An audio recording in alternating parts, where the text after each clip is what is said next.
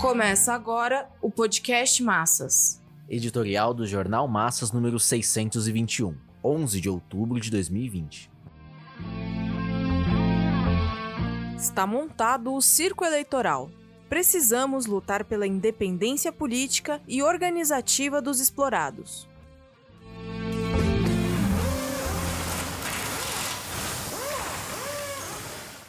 As eleições são um importante componente da democracia burguesa, e esse caráter de classe é fundamental, pois tanto os eleitos quanto a governabilidade têm a função de administrar o Estado capitalista. Governa-se para a burguesia, embora seja o povo quem elege. Já essa massa de eleitores é formada principalmente pela maioria explorada e oprimida. Em sua composição está a classe operária, a classe média urbana e a pequena burguesia rural. A maioria do povo, portanto, é constituída de pobres e miseráveis. Uma importante parcela desses pobres e miseráveis, mais da metade para ser mais específico, enfrenta o desemprego, o subemprego e a informalidade. E milhões dependem de programas assistenciais para não morrer de fome. O mais abrangente deles é o Bolsa Família. Com as condições de trabalho piorando cada vez mais e somado ao desemprego e subemprego, é possível observar uma tendência predominante de agravamento da pobreza e miséria. Desde 1989, tirando tirando os golpes de Estado que, por meio do impeachment em dezembro de 92, obrigou o Collor de Mello a renunciar e em 2016 derrubou o governo de Dilma Rousseff, todos os presidentes têm sido eleitos, os governadores e prefeitos também. Tirando alguns afastamentos motivados por escândalos de corrupção, a maioria termina seu mandato. O estado do Rio de Janeiro é um ótimo exemplo disso. Nesse exato momento, o governador foi destituído e o prefeito concorre ao pleito sob júdice. A cada nova eleição,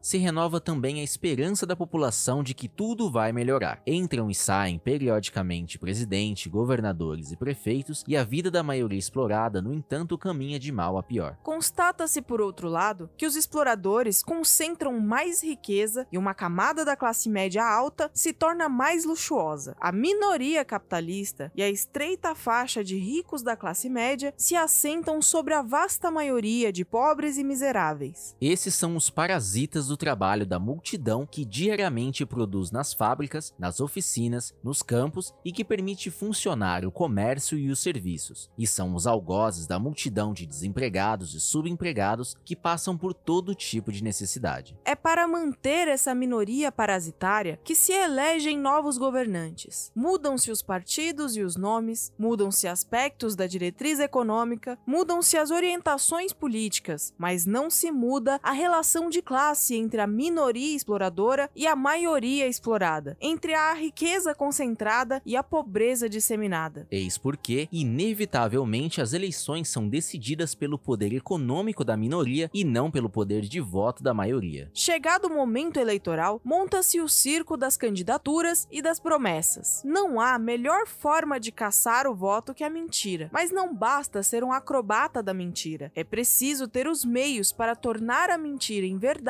aos olhos da maioria explorada. Meios econômicos, políticos e ideológicos não faltam para a burguesia ditar o curso das eleições, mas não somente o dinheiro decide, apesar de ser o principal ator. Os aparatos dos meios de comunicação, igrejas, ONGs, agentes comunitários, narcotráfico, entre muitos outros, têm um enorme poder eleitoral sobre as massas e servem de instrumento político e ideológico do poder econômico. Diante das eleições, põe-se a promover os partidos e candidaturas segundo os interesses gerais das burguesias, bem como seus próprios, e é natural que assim seja para os partidos orgânicos da burguesia. Mas não é tão natural assim para os partidos de esquerda, que se tornam auxiliares no movimento dos aparatos e que alimentam as ilusões democráticas dos pobres e miseráveis. Sem um poderoso partido revolucionário, não é possível utilizar taticamente as eleições com candidaturas próprias para se opor ao circo eleitoral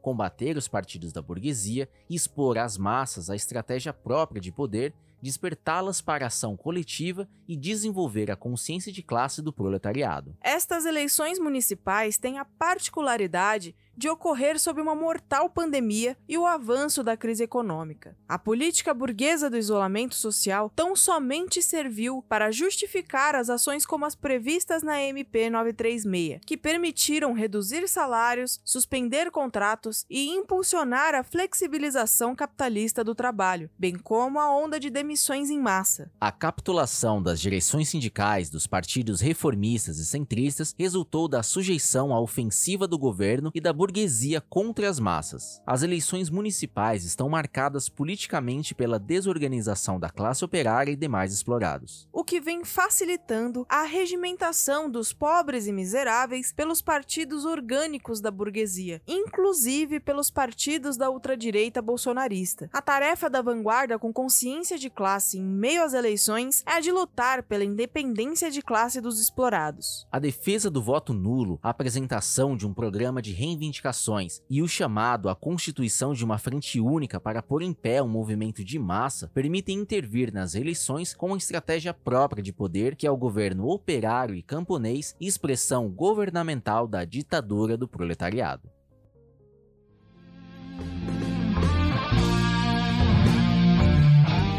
Esse podcast é apresentado pelo Partido Operário Revolucionário, membro do Comitê de Enlace pela Reconstrução da Quarta Internacional. Para mais informações, acesse pormassas.org.